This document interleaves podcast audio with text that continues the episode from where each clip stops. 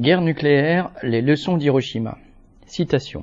L'humanité est à un malentendu, une erreur de calcul de l'anéantissement nucléaire. Fin de citation.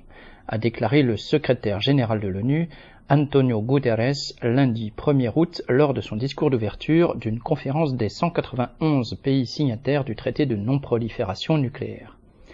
Dans son discours, Guterres a évoqué les risques liés aux crises qui, citation, s'envenime avec des tonalités nucléaires, fin de citation, faisant référence à l'Iran, à la Corée du Nord et à la guerre en Ukraine. Mais il n'a par contre rien dit sur les causes de cette évolution, se contentant de déclarer, citation, Nous avons été extraordinairement chanceux jusqu'à présent, fin de citation. Comme si le recours à l'arme nucléaire s'expliquait seulement par un dérapage irraisonné d'un chef d'État particulièrement irresponsable. Citation. L'humanité est en danger en oubliant les leçons de l'embrasement terrifiant d'Hiroshima et Nagasaki, fin de citation, a conclu Guterres. Mais quelles sont précisément ces leçons?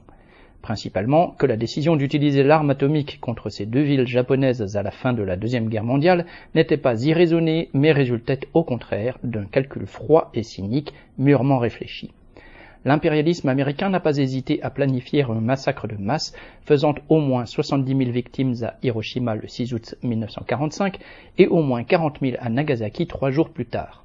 Les dirigeants américains ont prétendu vouloir hâter la capitulation du Japon alors que, au moment de ces bombardements, celle-ci était déjà inéluctable et proche.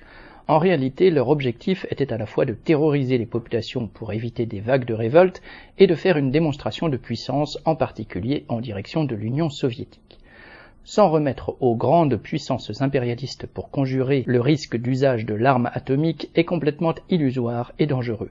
L'escalade susceptible de conduire à une guerre nucléaire ne doit rien à une quelconque malchance ou à la santé mentale des chefs d'État. Elle est inscrite dans l'organisation du monde impérialiste, fondée exclusivement sur des rapports de domination et dans l'aggravation de la crise économique qui alimente les tensions entre États, conduisant inéluctablement à des affrontements militaires.